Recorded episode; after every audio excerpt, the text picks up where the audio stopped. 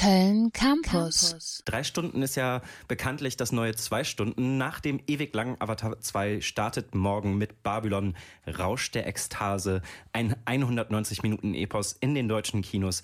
Es ist der neueste Film von Damien Chazelle, der auch ein Oscar für Whiplash oder La La Land bekommen hat, für diese Oscar-prämierten Filme. Man darf also wieder eine mitreißende Geschichte, unvergessliche Szenen und erstklassige Musik erwarten, aber wird Babylon den Erwartungen auch wirklich gerecht? Oder übertrifft der Film sie sogar? Meine Kollegen Paddy und Zahnel haben im Kino Sitzfleisch bewiesen und können mir mehr zu Babylon verraten. Jungs, was sagt ihr? Drei Stunden eine Qual oder drei Stunden genial? Also definitiv eher drei Stunden äh, genial.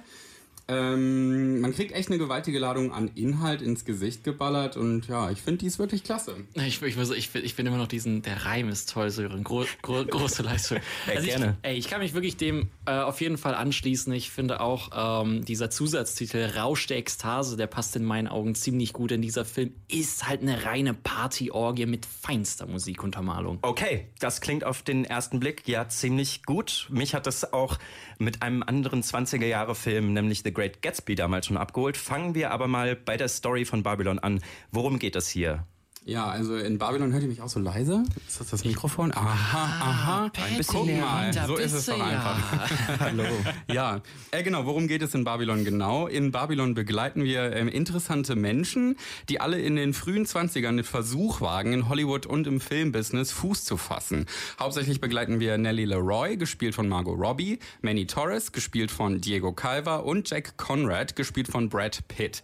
Letzterer ist bereits ein renommierter und weltbekannter Schauspieler des Stummfilms, während Nelly und Manny noch keinen Fuß in der Tür haben, was sich allerdings auf einer anfänglichen Party dann ändert. Wenn du überall hingehen könntest, wo immer du willst, wohin wäre das? Ich wollte immer Teil von etwas Größerem sein. Ich liebe diese Antwort. Etwas Bedeutsamem, etwas, das bleibt. Etwas, das wichtiger ist als das Leben selbst. Ja! Es steht in den Sternen geschrieben. Ich bin ein Star. Ich reich wäre, würde ich mein Geld nur für Dinge ausgeben, die Spaß machen. Nicht für sowas Langweiliges wie Steuern. Ich will, dass das Leben eine ewige Party ist für alle. Und diese Party, die hat es so richtig in sich. Also wirklich, es gibt stimmungsvolle Live-Musik, die diesen fast 20 oder ja 30 Minuten Prolog durchgehend begleiten. Es gibt äh, Unmengen an Drogen, wilde Tanzeinlagen und sogar einen beschissenen Elefanten. Und die Betonung liegt wirklich auf beschissen. Literally. Aber das dürfen wow. dann alle selbst im Kino erleben. Ja, dieser Prolog ist ein wahnsinniger Einstieg in den Film und setzt da richtig gut den Ton für alles, was noch folgt. Durch verschiedene Zufälle geraten unsere Protagonisten dann ins Business, beziehungsweise wir sehen, was das Business mit ihnen über die nächsten Jahre verteilt macht. Genau, danach wird's halt interessant, weil der Stumm, Stummfilm plötzlich zum Tonfilm wird, die Branche sich verändert und auch die Leute sich verändern. Manche frühere Superstars haben in diesem neuen Zeitalter des Films keine Chance mehr. Brad Pitts Rolle ist zum Beispiel einer davon und wir erfahren also vor allem, wie viel Leid auch dieser Fortschritt verursacht hat. Und das wird dann nicht nur auf den Sets und in den Studios deutlich, sondern auch auf den immer wieder verrückten Partys, die die Verwandlungen der Figuren eigentlich ziemlich gut auf den Punkt bringen. Ich bin auf jeden Fall gehuckt. Wir halten also fest, drei Stunden und Drogenekstase. Ja, quasi Wolf of Wall Street, nur Hollywood statt Börse und knappe 100 Jahre früher. Alles klar, da komme ich direkt rein. Du hast es ja eben auch angesprochen. Man hat im Film auch den Wandel der Filmgeschichte thematisiert. Gerade auch damit kann man mich ja sowieso abholen, aber gelingt dem Film das wirklich gut? Absolut. Also der ganze Film ist ein Liebesbrief an die Filmgeschichte. Er ist unfassbar schön inszeniert. Es gibt wahnsinnige perfektionistische Aufnahmen, die von Damien Chazelle auch wirklich einwandfrei dirigiert und eingefangen wurden.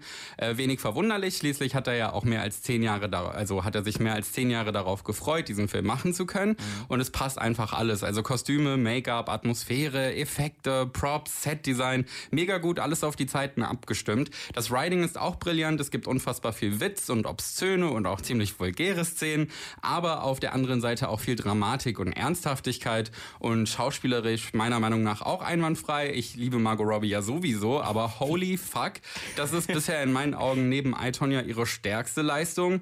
So eine unfassbare Range an Emotionen und Talenten, einfach äh, volle Bandbreite. Ich würde ihr eine Oscar-Nominierung sowas von gönnen. Die Frau wird einfach mit jedem Mal besser und besser besser und war ja auch niemals schlecht. Aber äh, nee, Babylon ist wirklich eine Ode an die Filmgeschichte mit super Bildern und super Musik. Ja, Paddy, Paddy, da grätsche ich jetzt einmal kurz Tu rein. Okay. Also ich meine, ich liebe auch Margot Robbie in diesem Film, aber gleichzeitig muss ich sagen, dass ich mit ihrer Figur nie ganz so connecten konnte. Mhm. Generell mir das bei dem Film ein bisschen auch so gefehlt hat, dieser emotionale Bezug zu den Figuren. Ich meine, er war da, aber er war auch nicht so stark wie in früheren Werken von Damien Chazelle. Und vielleicht ist es auch nicht gewollt. Wir hatten ja auch darüber gesprochen, so nach dem Film, denn wir haben ja auch keine romantische Liebesbeziehung wie in La La Land. Babylon geht trotzdem ja, mit, trotz der vielen Verweise anders an seine Figuren auch heran. Und Margot Robbie fällt mir eben speziell auf, denn sie spielt mir an, ja, sagen wir der einen oder anderen Stelle etwas zu gekünstelt. Vielleicht ist es auch so gewollt. Schließlich passt es ja auch in diese Erzählung eines frühen Hollywoods. Aber wenn ich mir vorstelle, dass Emma Stone ur ursprünglich die Rolle hätte übernehmen sollen, glaube ich, dass vor allem in den ruhigeren Szenen mich diese Figur vielleicht auch mehr gecatcht hätte. Na, bitte nicht. also ich meine, erstens glaube ich, dass wir beide hier nicht ganz unvoreingenommen sind. Ähm, aber ich glaube, ich mag dir da trotzdem kurz widersprechen. Ich finde nicht, dass sie unbedingt jetzt gekünstelt rüberkommt, außer natürlich in den Szenen, in denen sie im Film selbst quasi schauspielert. Und da ist es ja auch angebracht. Sie, also sie ver verkörpert für mich da voll und ganz eben den Flair einer exzentrischen Schauspielerin der frühen Hollywood-Geschichte. Und ich glaube, sie soll halt auch eben so ein bisschen unnahbar, schwierig und drüber sein. Und dass man die Figuren nicht unbedingt 100% sympathisch findet oder mit ihnen connecten kann, ist, denke ich, auch gewollt und völlig normal. Es ist halt irgendwie nie sympathisch, wenn Leute sich mit Drogen ihr Leben irgendwie kaputt machen und quasi über Leichen gehen, um an Erfolge zu kommen. Und ich glaube, das spielt halt schon alles so mit eine Rolle, dass man halt eben so denkt, ach, was macht die denn da jetzt?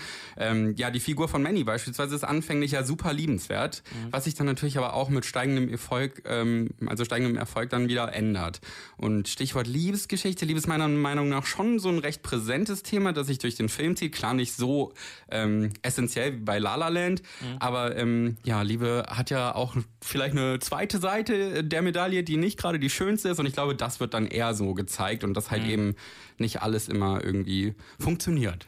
Nee, absolut richtig, absolut richtig. Ich, ich meine, bevor ich jetzt dann anfange, jetzt zu erzählen, ja, bei La La Land war das doch auch so ein bisschen, ne, bevor wir uns hier diese Uno-Reverse-Card hin und Ja, her schmeißen, ähm, wir sind uns auf jeden Fall einig, dass, dass die Figuren da sehr vielseitig sind und ich glaube, da kannst du am Ende mit deine Freude haben, kannst aber vielleicht auch irgendwie was äh, zu bemängeln haben. Verstehe ich. Nichtsdestotrotz, ich bin, ich bin auch ich bin ehrlicherweise super dankbar, dass es eben dann Margot Robbie geworden ist, denn ihre Performance als zugedröhnte Partymaus ist ohne, ohne Scheiß ist unvergesslich. Und gerade dieser Prolog des Films, und ich, ich, ich erwähne immer wieder diesen Prolog, aber der ist halt so geil. Und wie du auch schon sagst, kreiert Spitzenbilder. Ja, die Kamerafahrten sind der Hammer. Und bei der Musik, da kannst du halt einfach nicht ruhig sitzen bleiben. Ich habe auf dieses Stichwort schon die ganze Zeit gewartet, denn die Musik. Auch in Babylon, Berlin, äh, Babylon, Berlin sage ich schon das immer. andere. Sorry, ich kann einfach nicht dran vorbeireden. Sagen wir Babylon, ist wieder Justin Hurwitz für die Ohrwürmer verantwortlich. Der hat ja auch den beeindruckenden Soundtrack zu La La Land geliefert. Sanel, du hörst ja die La La Land Musik eigentlich jede Woche, eigentlich durchgehend. Ich weiß nicht, wenn du aufstehst, wenn du arbeitest, wenn du unterwegs bist, selbst wenn du schläfst. Ja, ich höre sie sogar, wenn ich andere Musik höre. Irgendwie, weißt du, irgendwie ganz, ganz leise, ganz leise noch in meinem Kopf. City of Stars. Also einfach immer, Immer. immer könnte dich auch die Musik aus Babylon in den gleichen Band ziehen. Oh, Sören, absolut. Justin Hurwitz hat hier wieder einmal ein Meisterwerk abgeliefert. Und dieses hörst du fast über den gesamten Film verteilt. Ja, erneut spielt Jazz eine wichtige Rolle, eben die Musik der 20er Jahre. Es finden sich aber auch Rock und auch andere Elemente wieder, die so ein bisschen die spätere Zeit der Musikgeschichte anteasern. Und vor allem findet auch, findet auch die Kazoo äh, in diesem Film Verwendung. Und äh, ich habe ja, ich habe eine Kazoo hier mitgebracht. Das klingt dann ungefähr so.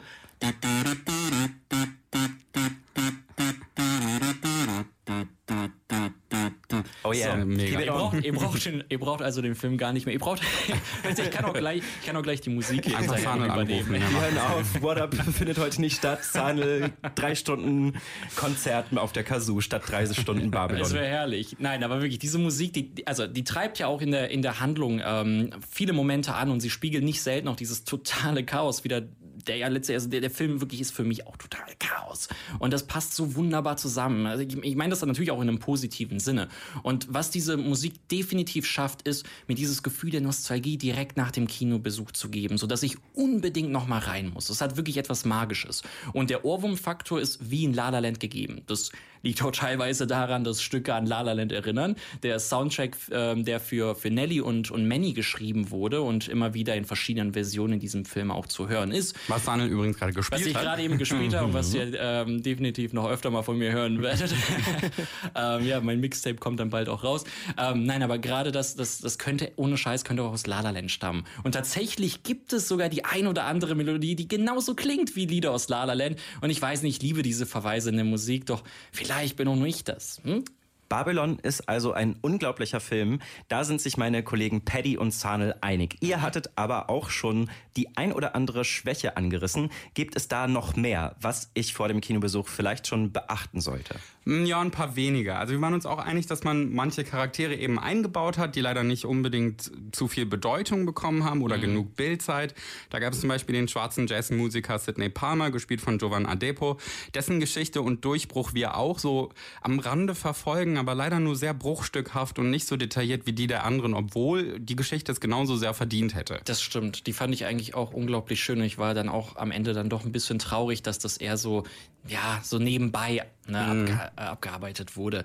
Und dann, dann, das ist, wir haben natürlich dann noch Schauspielgott Toby McQuire, Leute. Er spielt so eine Art ja, Drogenboss namens James McKay und ist auch absolut göttlich in der Rolle. Er ist sogar Stein des Anstoßes für das Ende der Geschichte, ohne jetzt da viel zu viel verraten zu wollen. Mhm. Trotzdem siehst du ihn gefühlt noch ja, fünf Minuten oder so auf der großen Leinwand. Oh. Vielleicht ein bisschen übertrieben, aber wirklich sehr wenig. Und das finde ich, das finde ich dann auch ein bisschen schade, denn sein unvergessliches Gesicht ist auf den Plakaten dann doch ziemlich groß abgebildet. Mhm. Und da habe ich mir schon irgendwie, ja, doch ein bisschen mehr für ihn auch gewünscht, weil er einer der ganz vielen Gründe war, warum mich Babylon so gerne sehen wollte. Und dann ein anderer Punkt, ein letzter Punkt, den ich noch zum Schluss äh, in die Runde werfen möchte, ist dann ja doch die ein oder andere Fäkalszene. Also äh, überraschenderweise sieht man doch ja einige Male Kakapipi Kotze so in Babylon.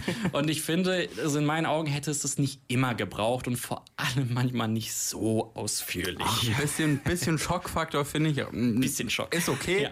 Ähm, bleibt dann halt auch im Gedächtnis. Ne? Das war. Ja, das und war. ich meine, wir haben vielleicht auch alle Triangle of Sadness schon gesehen. Ich weiß nicht genau, ob es daran herankommt, was die Kotze angeht. Sowas ist dann manchmal natürlich schade zu hören, aber ich glaube, für mich ist es auch einfach die realistische Darstellung einer Partyerfahrung.